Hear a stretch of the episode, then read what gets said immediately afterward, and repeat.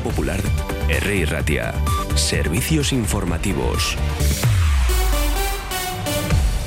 Son las 12 del mediodía. Las prestaciones para la inclusión del AMBIDE alcanzaron en febrero a 50.107 titulares de renta de garantía de ingresos y a 19.901 de ingreso mínimo vital, según datos hechos públicos hace muy pocos minutos por el Departamento de Trabajo y Empleo del Gobierno Vasco. Datos que tienen su detalle y su desarrollo en el Euskadi Gaur de la una de la tarde. Además, declaraciones políticas.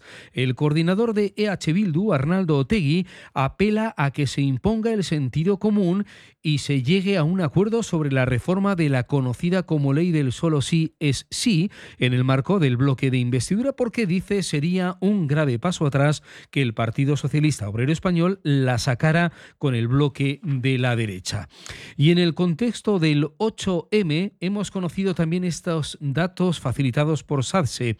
Un 94% de las enfermeras y enfermeros de Euskadi denuncian la existencia de estereotipos sexistas y retrógrados que provocan comentarios, actitudes y comportamientos ofensivos y denigrantes que les perjudican a nivel personal y profesional. Es lo que recoge una encuesta del Sindicato de Enfermería SADSE en el marco de la celebración del Día Internacional de la Mujer. También les facilitaremos más detalles en el Euskadi Gaur de la una de la tarde. Ahora lo que hacemos es escuchar a Calviño, la vicepresidenta primera y ministra de Asuntos Económicos y Transformación Digital, quien defiende el anteproyecto de ley que mañana aprobará el Consejo de Ministros para garantizar garantizar la representatividad paritaria entre hombres y mujeres en la política y la empresa privada.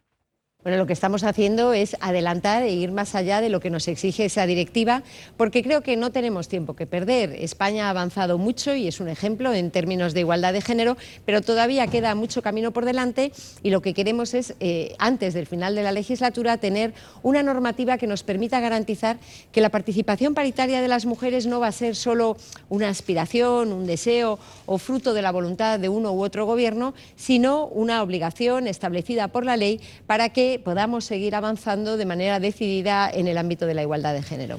El Ayuntamiento de Sopela acaba de presentar la campaña con motivo del 8M, por mí, por ti, por todas. Escuchamos a Teresa Fernández, teniente de alcalde y concejala de Empleo y Promoción Económica, concejala de Acción Social.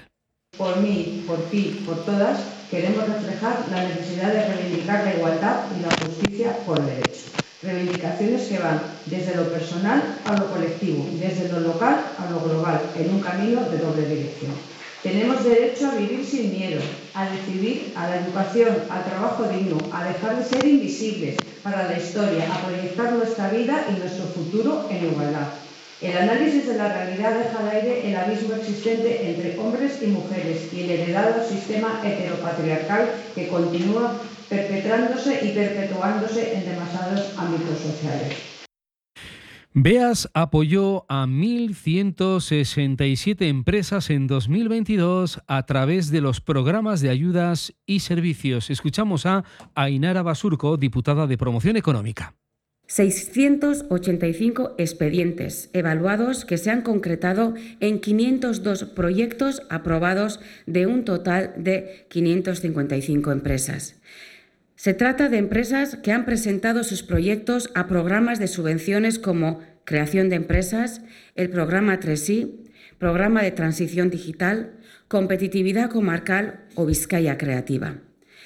Esto significa que BEAS ha colaborado con el Departamento de Promoción Económica en la gestión de 14 programas de subvenciones, Programa de subvenciones con datos que acaba de facilitar Ainera Basurco en Diputación Foral de Vizcaya y el alcalde de Bilbao, Juan María Burto, se acaba de reafirmar en el compromiso del consistorio de la capital vizcaína con el desarrollo de la línea 4 del metro entre Abando y Zorroza y el soterramiento de las vías del tren de este último barrio.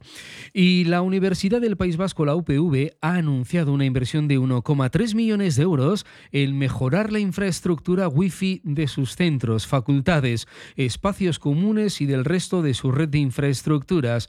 El proyecto, que estará concluido antes de terminar 2023, será acometido por Euskaltel y se financiará con los fondos de recuperación europeos Next Generation. Con esta información que nos llega desde la UPV, desde la Universidad Pública, vamos cerrando este boletín informativo en tráfico, tráfico fluido, según el Departamento de Seguridad, y nuestro a que estas y otras noticias van a ser contadas con más detalle, más desarrollo y además sumaremos las que vayamos conociendo en los próximos minutos. Hasta dentro de 55 minutos. Agur.